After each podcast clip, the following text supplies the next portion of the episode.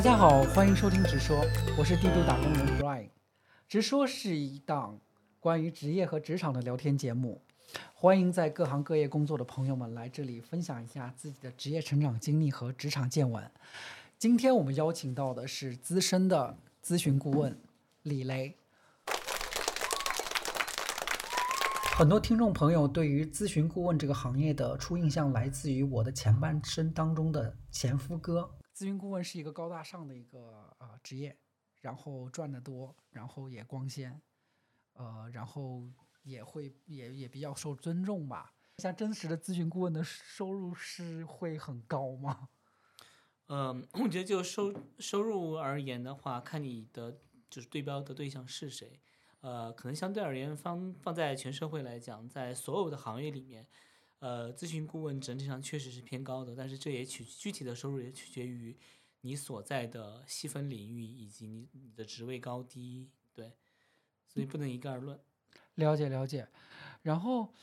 嗯，我还想替听众朋友们问一下，这个行业到底是究竟干什么的？就是咨询顾问这个行业。呃，咨询顾问这个行业，或者说咨询战略，或者是咨询管理咨询这个赛道，这个这个行业这个领域，大家其实或多或少有所了解。但其实真其实很简单，咨整整个的这个咨询解决的问题就是，或者说角色就是企业的医生或者军师。那顾名思义，医生和军师就是帮企业去诊断他的问题，然后呢提出解决方案的这么一个角色。对，更多是以第三方的一个视角。那其实管理咨询里面还是有很多细分不同的方向的。大家可以把它想象成一个金字塔，那在金字塔的最上面，也就是大家觉得含金量或者说最高大上的部分，就是战略咨询，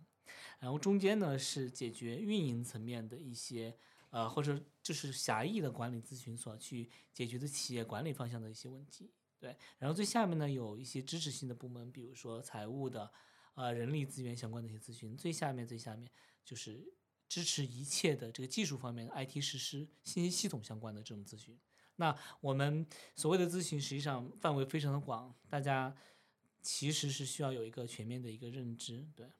了解。呃，在我的就是刚才听您这么讲，我会感觉就是呃，其实对于企业而言，现在不是会说它的呃呃业务中呃就是业务部门、中台部门，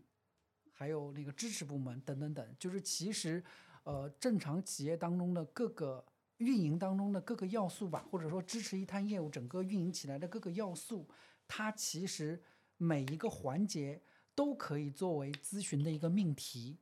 然后呃，咨询公司为这些具体的这个要素，然后或者说具体的这个环节或者模块儿啊，帮他去诊断，看哎，去怎么能够呃让它更好的运作起来，或者说让整个系统更好的运作起来。是可以这么理解吗？对，你说的非常正确。就通常我们做项目，作为一个咨询项目，它有很多不同的类型。有些时候客户需要你帮他解决一个企业发展方向的问题，可能是选赛道，那这可能就是一个战略咨询的一个一个一个项目。那有些时候呢，是一些并购项目，比如说一个中国的企业去并购一个西班牙的火腿生产企业，那这种并购类的项目呢，其实是另外一类的咨询项目。然后还有一些呢，就是我一个中国企业，我要去巴西去布局。这种市场准入的 market entry strategy 的项目，又是一类项目。其他的还有一些，比如财务转型、呃，组织架构设计，或者是人力资源管理优优化等等等等。每一个模块其实都可以单独拎出来作为一个项目来让咨询公司去做的。啊，了解。那我想来，呃，想想想知道一下，就是比如说咨咨询行业里面的就是具体的从业者，就是大家其实在这个具体的模块上，啊。比如说，我是一个从业者，我只需要在某一个具体的模块上精专，还是说，其实我需要，呃，对各个模块都有一些呃沉淀，然后呃，我可以随时去进入到啊我的客户的呃就是 brief 当不是呃工作 brief 当中去，然后随时和别人组成团队，然后去提供相应的服务。呃，你这个问题非常好。其实原则上来讲，咨询顾问，尤其是战略咨询顾问，他要求是非常综合性的。也就是说，嗯，你其实很大程度上是一个通才，尤其是最初从业的时候，你需要对企业的全貌，对于所有的我们咨询公司内部的工作环境的都需要去掌握。但是工作一段时间之后呢，理想的状态，就是大家还是希望能够聚焦特定的一些行业，或者说特定的一些 function。比如说你最开始的时候做一个 generalist，你可以去整体的，就是从行业研究到企业的运营管理，然后方方面面你都需要了解。但是随着时间的增长，可能你需要侧重于你是在比如说你是做能源行业或者做医疗健康行业里面的战略咨询，还是说你的比如说企医药企业的定价的问题，还是一个什么别的一个具体的问题，就是你需要沉淀你自己专业专长的领域，但是呢，你不能只做一个专家。了解，你做一个专家也可以，我可以我可以这么理解吗？就是说，其实会有横坐标，我我我想象当中有横坐标和纵坐标啊。如果横坐标是行业的话，那纵坐标可能是能力模块。那可能最开始的时候，我其实是在能力模块，就是纵坐标方向上，就是我把这些能力模块，比如说在人事的、财务的，还有呃，就是市场准入的、的法务的等等等，我都有一些那个接触。但是可能随着职业的发展，我可能需要聚焦行业，我需要在行业有一个沉淀。呃，可以这么理解吗？就是比如说，我后续可能我需要在能源行业啊，还是说在汽车行业啊，还是等等行业我？觉得你的理解对也不对，对，对的地方是大概的方向是有这样的一个趋势，但实际上来讲，嗯，并不是每个人都需要这样。也就是说，对于这一群咨询顾问，你这样说是成立的，但是你具体到某一个个人，他不可能所有的都精通，了解，所以他只能最终最终找到自己的定位和方向，侧重某一个某一个方向或者某一个行业，但不代表他其他的就一无所知。我觉得这是一个不同程度的问题。可能比如说一个战略咨询顾问，他做了做过十个行业，从医疗健康到汽车到能源都做过，那可能中间他的能力分布的程度是不一样的，对。所以呢，就是你只能说具体到某个人，或者说某一，其实这个本身从从业者也是分也是分大概的，就市场对于你的认可也是在于说，嗯，你咨战略咨询公司出来，你做战略这个方向的，那可能就默认为你的这种战略规划的能力会更强。那比如说我要做财务的一个咨询，那可能我更倾向于去找四大的财务咨询团队，就是，但是不代表你做战略的你完全不懂财务，或者你就做不了财务这个事情，只不过你可能相关的履历、实际的经验没有那么多，但是给你时间，你可能也能学会。但是从企业选择用人的角度来讲，那他可能就是在最短时间内挑最专业的人做特定的事情，这是从用用人的角度。那你作为从业从业者，你理理论上你是希望自己无所不能，但从实操角度上，你不你不可能做到无所不能，对是这样哎，我我我我这么想象哦，就是呃，如果其呃，就是作为一个咨询顾问呢，我可能在呃呃长达数年的一个服务企业的一个经历当中，我其实在各个模块上都沉淀了一定的能力，是不是说意味着我自己可以呃立一个企业出来，就是一个企业，我的从那个从零到一把它 building 出来，就是其实各个模块我都会，可以甚至可以说咨询顾问可以是一个 CEO 这样的一个潜在人选。本来就是啊，理论上就是啊。为什么大家都觉得咨询顾问或者说这个行这个这个这个工作非常的有吸引力，就是在于实际上它潜在的是在培养公司的管理管理者，就是他整个工作的过程中间就是跟公企业的管理层打交道，帮企业管理层去解解决问题。所以想象一下，多年之后，如果你真的做得好的话，你其实有谁比你更适合当 CEO 呢当？CEO 呢？对 NBB，然后他们在招人的时候要求非常高，基本上只看清北复交本科。然后我想了解一下，呃，嗯，进入这个行业的门槛儿吧，或者说，其实他们呃作为一个求职者，他需要一些哪些维度的一个呃能力？呃，像其实相对而言，这个咨询这条道路和这个这个职职业方向，确实门槛相对于其他很多行业来讲偏高，但是也要具体看，就是咨询公司也是分不同的档次，嗯，然后然后咨询刚才我也说了，不同的方向它的要求也不一样，也就是说，公司档次最高的 MBB。它就是比较纯粹的战略咨询公司，当然现在他们也拓展别的业务哈，但他们传统上是一个纯战略咨询公司，所以要求是最高的，基本上应届生只看清北复交本科或者海外名校，所以国内其实像人大都比较难进，不是说绝对不能进，但其实已经很难。对，所以门槛是最高的。那它 tier tier two 的，比比如说以前的 monitor，罗兰贝格、伯汉达斯略特这种，他们原则上校招也是清北复交，也就是说，前两档的咨询公司实际上应届生要求都非常高，每年清清北，光清华或者北大算上本科生加研究生，实际上是七千人，三千的本科生，四千四五千的研究生。所以你想一下，每年全国这些麦肯锡全国也就招几十个人，就即使对清清北来讲，也不是每个人都有机会进的。所以那放到其他的院校，其实能够进去的人确实凤毛麟角。嗯，再往下，比如说第三个 tier 的咨询公司，四大的咨询，艾森哲咨询这些，相对而言门槛没有那么高，但是基本上现在来看的话，应届生的话还是比较好的九八五及以上才会有机会。对，这个是呃院校的一些门槛要求。那专业上倒是没有太多的限制啊，就对于所有他们是比较呃专业是淡化的，就说理论上你所有的专业，比如说你北大学物理的，清华学新闻的，你都有，只要你能够证明自己，只要你足够聪明，学东西快，都可以进去。对，是这样的。那其他的一些所谓的要求和资质，呃，其实咨询公司并不是特别看重一些所谓的证书啊这些。他们可能更看重的是你实际的一些逻辑思维能力、表达能力、沟通能力，然后解决问题的能力，其实是这一些，甚至说对于你的长相，就是这个这个也是非常有非常有意思的一个点，就是实际上大家不会明说，因为这个涉及相貌外貌外貌歧视，但实际上，呃，咨询公司默认的大家还是对长相有一些要求的。或者说 你同样的优秀程度，那长相好的肯定优势大，这个是毋庸置疑的。我此前只以为说广告公关行业可能你要是长得好会有一些优势呢，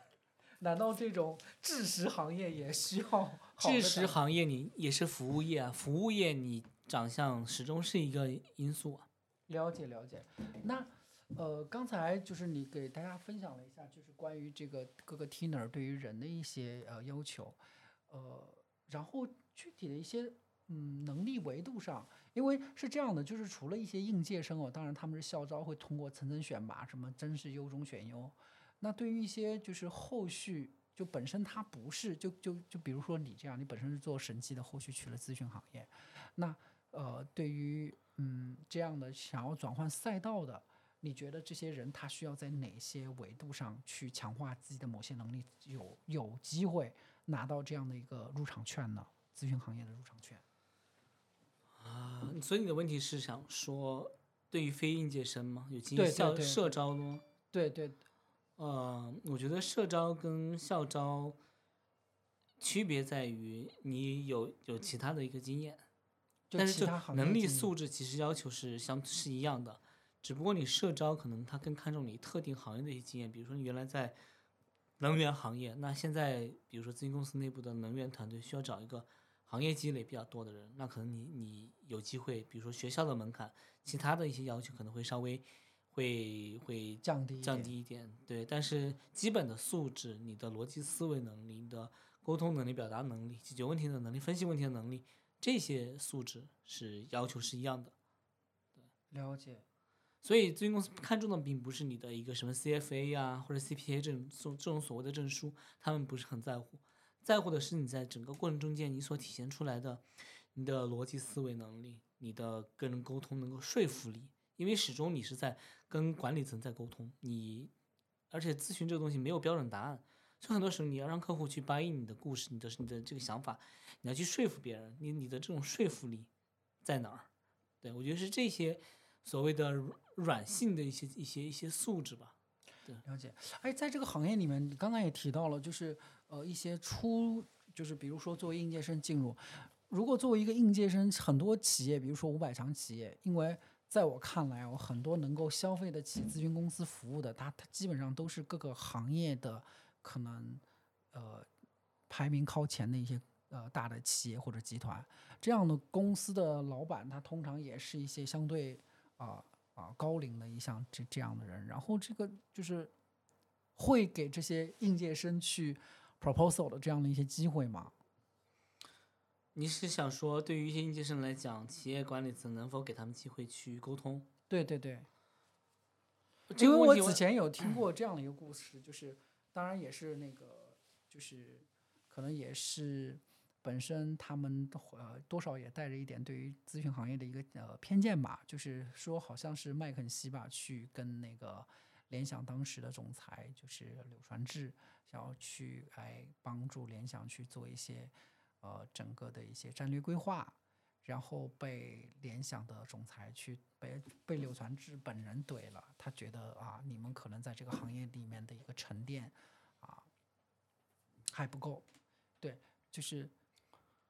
就是我想我想问一下，就是说，嗯，就是呃进入这个行业的会不会有这样经常有这样的场景，或者对于初初初初进入这个行业的，这种情况一定会有，但其实不太多。因为像你说的，如果你碰到非常资深的客户，然后非常 tough 的客户，确实会去 challenge junior 的的这个咨询顾问，你什么都不懂，嗯你一个很乳臭未干的一个小毛孩儿去教一个，对吧？一个企业的行业大佬行业大佬，对，做事？这很难，对。但是这样的场景其实不多，实际上的场景呢，就是首先就像我说，它门槛比较高，就决定了招进去的都是一些名校的这个毕业生，本身确实也也相对来说更聪明一些。然后客户本身他买了你的服务，对于你也也是有一个尊重的这个立场在先的，嗯除非你是在服务的过程中间真的暴露了你的无知，或者说呃得罪了客户，才会被这样去去 challenge。但如果你正常的服务，双双方互相尊重的一个过程，这种尴尬的场景其实不多见。不是说没有，也有，但是没有那么多。了解。哎，我想问一下啊，就是呃，毕竟可能你在这个咨询这个行业里面也从业将近十年了，然后呃，就是平心而论，你们真的有解决了客户的问题了吗？啊，一半一半吧。一半怎么讲？怎么理解？就是确确实通过咨询公司的这个服务，呃，对于客户问题的分析诊断，包括一些方案的提出，确实是比客户自己去想来的更科学、更系统、更全面一点。所以实际上你做了这个项目，对于客户还是有很多帮助和提升的。但是很多时候，另外一半没有成功的在于说你的方案写的再天花乱坠、再合理，但真正要落地、要实操，是取决于客户内部的人力资源，他他内部的一切的这些这些东西，包括包括做做事情的这些人，但这个你是无法去控制的，内部外部所有的因素都在变化，所以最后这个东西或者说你做出来的方案能否按你的期望百分之百去执行去落地，这个是你事先无法保证的。也就是说，你们最终其实给客户呈现的一个产品就是 pro 呃，就是我们对我们我们呈现的就是应该说是一个方案，尤其是战略咨询，你规划的是一套方案，了解。是你对哎，我我其实如如果是方案的话，我其实就比较好奇一个点哦，就是说你们这个方案它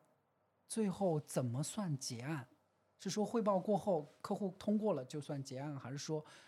嗯，可能有时候又作为服务行业，就我自己的一个经验哦，就是客户可能会有不断不断不断的一些修改需求，我不知道咨询行业会不会有这样的一些问题哦、一样的，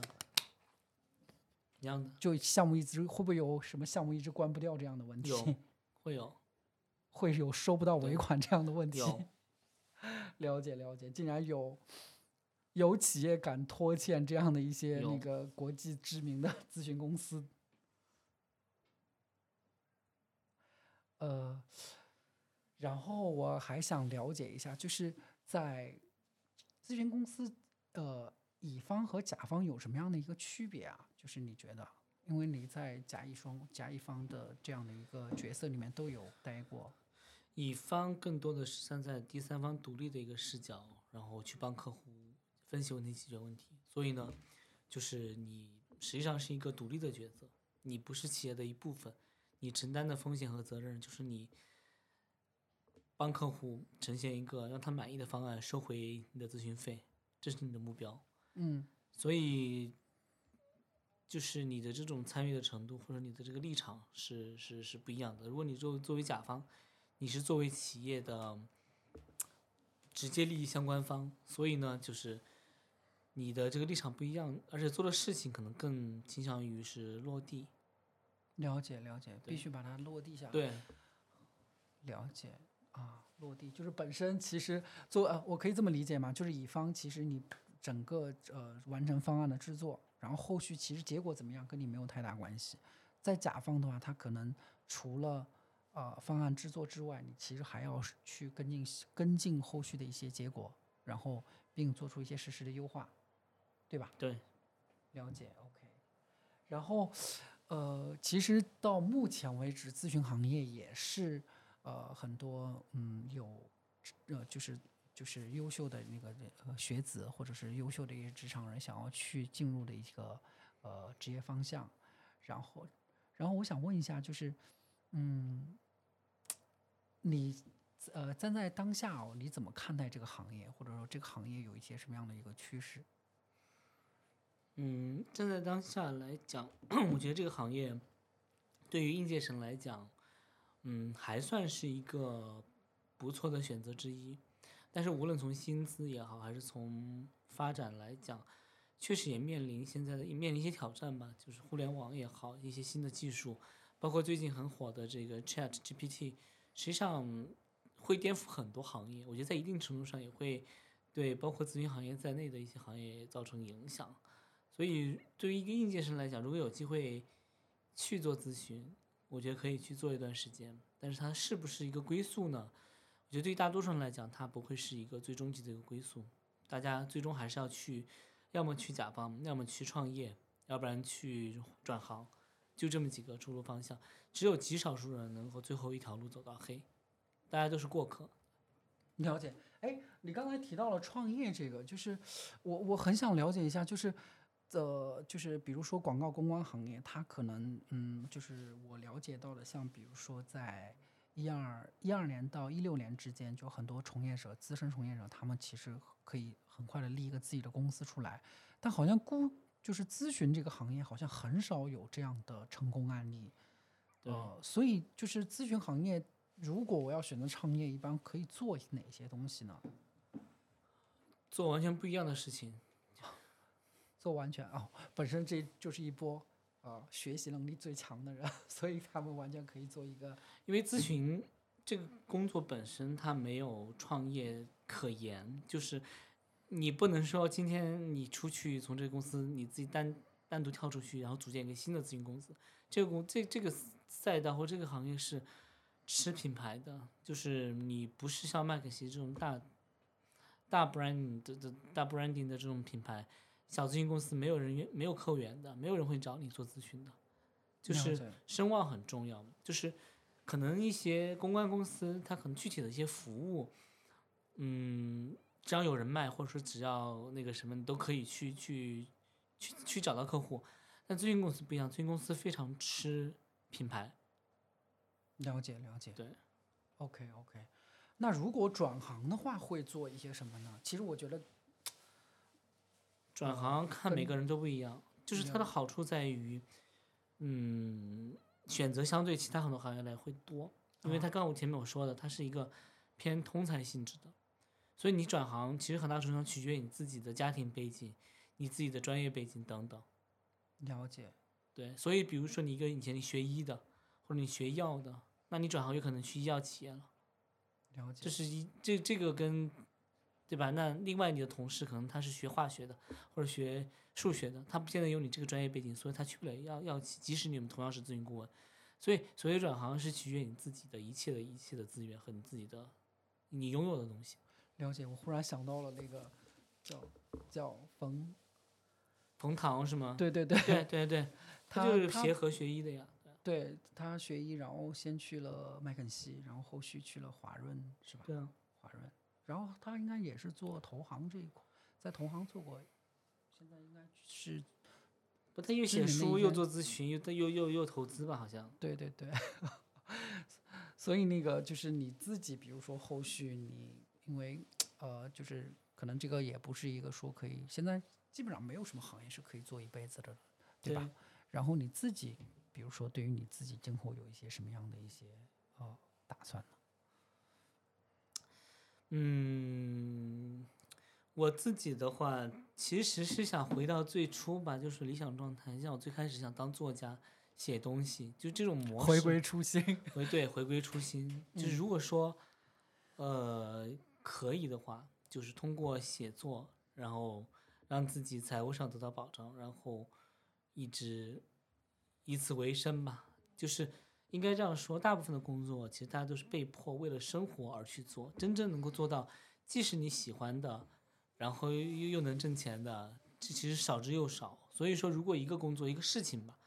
能够养活你，同时你也喜欢，那就是你最终极的状态。或者说，你挣钱，你挣那么多钱，那么辛苦，为了什么？是为了最后你有足够的时间和钱来做你想真正想做的这个事情。如果这个事情你已经找到了，它又能挣钱，那就是最好的事情。了解，哎，我现在看各个呃，就是各个这个社媒平台哦，很多此前有咨询咨询公司背景的，他们可能纷纷纷在 B 站呐、抖音啊，然后以商业分析师的或者是商业教育这样的一个呃身份出现，然后啊、你怎么看待就是这种现象呢？嗯、我觉得这种现象是一个时代的标哦志。我先这么问吧，你就是现在市面上，比如说张琪，或者是说我有看到一些那个 B 站上的一些就类似这样的呃呃小的 KOL，然后他们本身其实在这个行业里面，他们本身是成功者嘛，就是作为咨询顾问这一趴。其实说实话，咨询顾问很难说成功与否，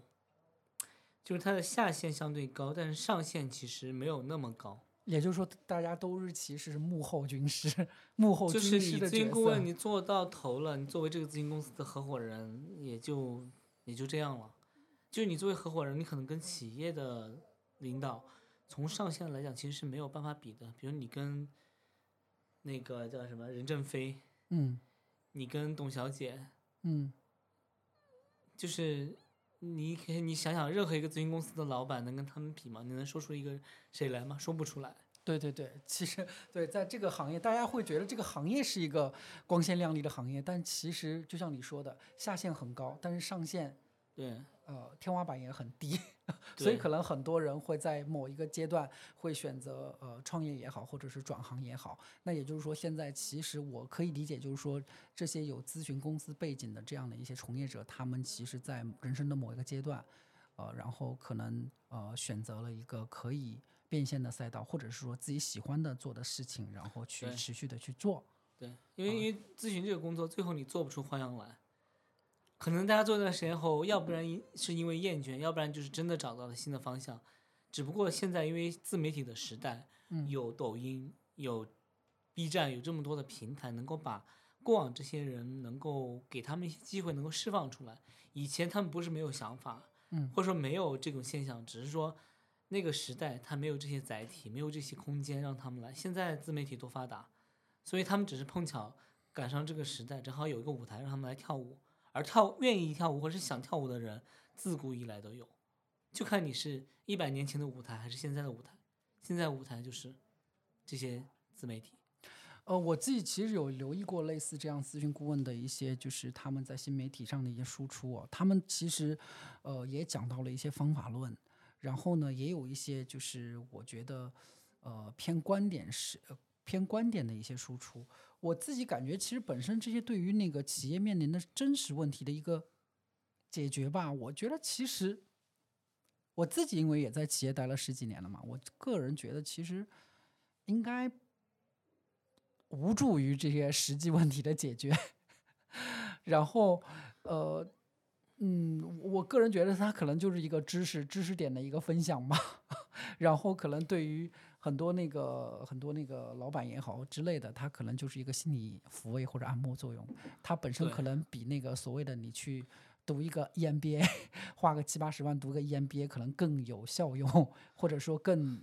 更更更更实实性价比更高吧。实际上，这也是咨询的一个局限性，就是它能否真正解决企业的一些问题。我觉得很多时候是不匹配的，或者说解决不了的，但这个本身也是无解的。对，而且咨询公司的意义，刚才我没有提到一点是，是说它除了实际上解决问题，很多时候它就是一个吉祥物。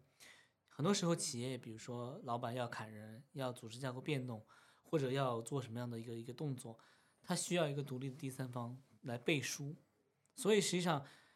很多时候咨询公司是是作为这个管理层的一个武器，或者说一个工具人在使用的。所以并不在于你真的实际上解决问题，而只是说需要你一个背书。这也是为什么比较重视咨询公司的这个品牌。你名头大，需要你的就是要你的名头，并不是说你真的指望你解决什么问题。没有人比企业自己了解自己的问题。了解。那我我自己 忽然有那样的一个画面感，我其实就是一些呃手握实权的，或者是叫上位者吧，呃，他邀请一些高知，或者说有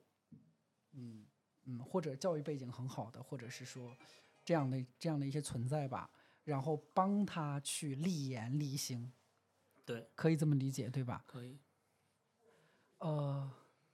然后我其实还想了替听众朋友们了解一下，就是这个行业的一些美丽和辛酸哦，因为我自己感觉身边也有做咨询的一些朋友嘛，他们经常都是，嗯。就基本上感觉大多数时候都是在到处飞啊，或者是说身心俱疲的。虽然住在好的酒店，但是实际上其实都是在整夜整夜的去熬夜去写 proposal。嗯，我觉得这个行业像任何一个行业一样，都有美美丽的地方，也有心酸的地方。那就像你刚才说的一部分吧，就是嗯，好的地方在于说。公司实际上给给了你很多的机会，去快速的学习、了解不同客户、不同行业的一些一些东西，就没有其他任何一份工作能够给你这么一个机会，去跟这么密集的这些企业的管理层去沟通、去交流。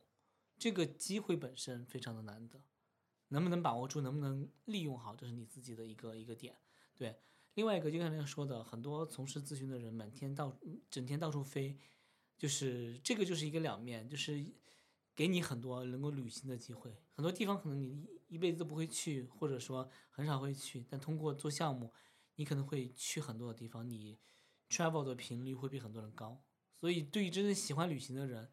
就是能够在旅途上工作，这本身也是一个很好的事情。对，了解。当然，心酸也就是一样，就是你可能真的永远在空中飞，做做空中飞人，就是你没有恋爱，没有时间恋爱，没有时间做自己想做的事情，就是。最核心的新三点在于，你的时间是被占满的。就咨询是一个高强度、时间其实是一个劳动密集、时间密集型的一个工作。所以呢，你在做项目的时候，你极少有个人的空间和时间。所以，这个是很致命的。这也是很多人为什么最后会选择离开咨询行业，就是因为你真的没有时间。即使即使你能挣很多钱，你也没有时间去花钱，更不说现在你也挣不了很多钱，你还那么累。我觉得这个是心酸的核核心点。了解了解，哪里就是哪些 moment 是让你觉得是有成就感的？哪些 moment 是让你觉得我想要放弃？呃，成就感来自于很大程度上工作的过程能够满足你的好奇心，就是不管你是去了解客户的问题，了解客户的行业也好，还是帮客户解决问题，在过程中间你能够逐渐的，就是你帮客户解决问题的时候，或者说你认清。某一个行业的时候，你从求知欲上得到了满足，你获得你有获得感，对，然后呢，就是你在你的你的方案得到客户认可的时候，尤其是客户真正执行落地你的你的方案的时候，你会有成就感。了解了解。然后放弃的时候就在于，很多时候也有一些重复性的工作，或者说有些客户会比较挑剔，会反复的改你的方案，就无休无休止的不同的版本改下去。然后还有就是，过程中间无休止的加班。了解了解，那嗯，咨询行业加班的整个的一个频次或者是说呃程度，会比互联网行业那个九九六更夸张吗？也不相上下吧。了解。然后呃，我还想呃想想邀想请你分享一下，就是。呃，作为一个呃，当就是刚才通过跟你的聊天，我会发现啊，就是说现在，就哪怕你是学相关专业的，其实也没有相关专业，就哪怕你自学相关的一些方法论也好，什么之类的也好，但是但是它通通其实都不是你进入这个行业的一个呃叫条件吧。我觉得其实刚才听你讲，它真正的条件其实呃是一个就是你的一个名校的一个背景，以及你自己个人的可能他们相关的一些呃 entry level 的那呃就是 entry 的一个 test，然后呃去去去去证明你的一个学习能力和成和成长性，对吧？嗯，差不多吧。嗯，然后如果做作为一个社招人的话，其实你相对而言，那个那那个能进入这个行业的，就其实就更偶然了。相对而言，就是如果做这个是这样，作为社招人，就你大概率是来自于别的咨询公司。就是不太可能从其他行业去到、这个、有，但是你可能是作为行业的专家，或者你确实完全转型到一种，比如说从甲方转型到乙方的人也不是没有，了解，但是相对来说少。就咨询公司比较典型的路径，就真的是应届应届生。你所谓的社招，大部分情况我理解是来自于别的咨询公司，所以你还是回到第一个，还是应届生来的。OK，就不太可能，就很少有那个以前是哪个行业的，然后去到嗯咨询行业，就比较少少，比较少。除非你可能在这个呃这个，比如说这个行业里面的一个头部公司，然后在某一个呃环节上，然后沉淀了很多年经验，比如说你在供应链上，或者是你在呃整个的其实根据特定的需求，就是，但这个就不一定。他还会根据那个项目需求来那个临时招人，或者是 cre creative 一个职位。但是我就这个项目结束了怎么办呢？人家人家去哪里呢？所以很少啊。很少。OK OK。除非我拉个几千万的项目，我现在需要一个真正懂某一个行业的人，那我只能去挖一个人了。了解。OK，这个其实也挺，就我觉得从个人角度而言，其实不太合适。就原因是在于很多人他没有人愿意去咨询公司，就说你如果不是一开始上这个贼船，后面想上船的人也没有那么多，你懂我的意思吗？就想上船的人，应届的时候就上了，嗯，对，了解。哎，我我印象当中，很多人就是其实他们读完 MBA 之后，他们都很想往比如说那个呃金融啊、投资啊，或者是类似咨询这些方向转，但实际其实转不了，对吧？呃，不，NBA 不一样，NBA 本身它的这个应该这样说吧，你刚才说专业对不对口的问题，实际上这个世界上有一个专业就是给咨询公司准备的，就是工商管理，就是 NBA。了解。NBA 它就是企业管，就是企业管理就是 专门专门来从事企业管理相关的一个工一个工作的，只不过工 NBA 里面课程也有不同的侧重的方向，有些偏财偏金融的，有些偏偏综合管理的，这些其实就不一样。但实际上真正对口的专业是有的，那就是工商管理。也就是说，对于工商管理来讲，你的出路就是去咨询公司。啊，读完 MBA 还真的有机会去咨询公司吗就是有啊，就是 NBA 就是啊。？OK 当然，我觉得我说的主要是美国的咨询公司，美国的 NBA 啊。OK，这个这个问题就是另外一个话题了，就是说 NBA 这个学位本身就是给咨询公司准备的，嗯但是你要想想，这个世界上咨询公司都是哪个国家产生的？嗯，所以是美国的咨询公司认美国的 NBA，了解你。懂我的意思吗？所以在国内读 NBA 其实没有太多意，那没有太大意义，可以这么理解吗？或者如果你为了进入这个行业而在国内读一个 MBA，其实、嗯、帮助不大。帮助对不大。对对对对，了解。嗯，呃，我其实还挺想了解一下，就是呃，嗯，你自己在这个呃呃，我我还想了解一下哦，就是你自己在从业这么多年以来的一些心得和感悟吧。就是你你你会觉得，嗯，如果要进入这个行业，需要有一些哪些过硬的一些呃技能或者是素质素养？其实我前面已经已经 cover 了，就是很大程度上这个行业就是一个快速学习，就是每天就是节奏非常快的去做不同事情的这么一个一个工作，所以呢，快速学习能力是重要的一点。另外呢，第二个沟通表达能力，因为这是一个服务行业，你永远是在倾听别人，然后说服别人，然后去影响别人这么一个过程。所以你的这种沟通能力、影响力是非常核心的。了解。然后，对，啊，我觉得你一说到那个沟通和影响，我觉得其实本身其实呃可以理解为就是说，嗯，普通人之间的沟通的一个就是啊、可能共鸣。不过普通人那个是情感上的共鸣，你们更多的是要说对于啊、洞察层面的一个共鸣。那嗯，我我个人觉得就是说，从一个门外汉短期之内能够发现问题，然后同时在呃寻求解决问题的手段上和别人或者是和这些管理层形成一个共鸣，其实是非常非常难的一件事情。是啊，就是因为我感觉，就是如果说错了，其实可能立刻会被 file 掉的那种，有这么夸张吗？以往的职业经历当中有过这样的惊险的那个不会这么夸张。哦，OK，嗯，哎，就是我我就是比如说做做一个初，就是我啊，或者这么讲嘛，听众其实也非常好奇，就是嗯，咨询公司的它的一个整个的一个一个一个培养体系哦，然后它培养培训体系啊是怎样的呢？培训体系就是咨询公司有一些高密度的课程，但是其实最有效的学习还是一个 on job training，就是更多的时候是通过做项目在实践中，由上级来指导你完成。哦，上级指对，所以其实你就是一边工作一边来培训。了解，嗯，就 on job。哎，我其其实我觉得，其实，在咨询公司应该对于一个个人的成长，尤其是前几年的时候，应该还是非常非常的，是的呃，叫说高密度的这样的一些输入输出。对，所以它是一个好的起点，但不是一个好的终点。了 解了解。哎，你身边现在你觉得有呃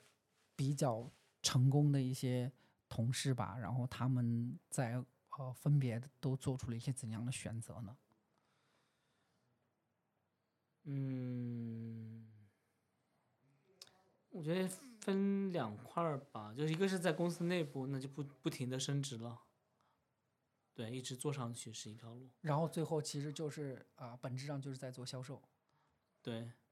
另外的呢，就是你做别的行业了，可能对嗯，OK，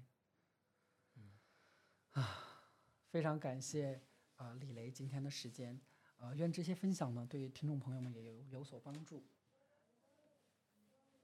李雷，你有什么跟大家那个去去聊的吗？呃，我觉得对于这个行业感兴趣的朋友，可以还是可以关注一下，尤其对应届生来讲，这个咨询是一个比较好的一个起点，大家可以在短时间内能够快速的成长。但，最重要的一点是，大家对于自己的方向要心中有数，要提前规划，就是找准方向。对于大多数人来讲，都是都是一个过客。那最终你去往何方，嗯，你在不管你进不进入这个行业，你都可以去想一想。嗯，了解了解，嗯，啊，今天就非常感谢那个李雷的时间，嗯，如果大家还有什么想要跟李雷请教的，然后后续也可以在修 notes 当中留言，然后呃，我也会嗯去跟帮大家去传达到，啊、那今天的节目就到这里，呃，谢谢。好，谢谢，再见。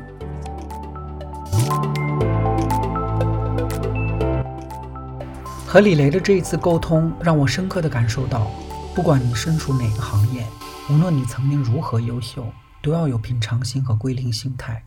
因为变化或变动才是一成不变的。只是大众对于平安顺遂的美好心愿被具象化为稳定的工作、舒适的生活。在漫漫的历史长河里，在每个个体的职业编年史中，变化或者变动才是常态。如果有铁饭碗，那也许就是每个打工人本身具备的专业素养和城市的综合能力。我是帝都打工人 Brian。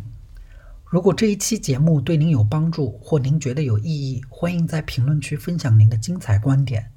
也期待朋友们订阅分享该节目，您的支持是我更新的最大动力。愿更多朋友来这个打工人的根据地聊一聊自己的经历，让更多人受益。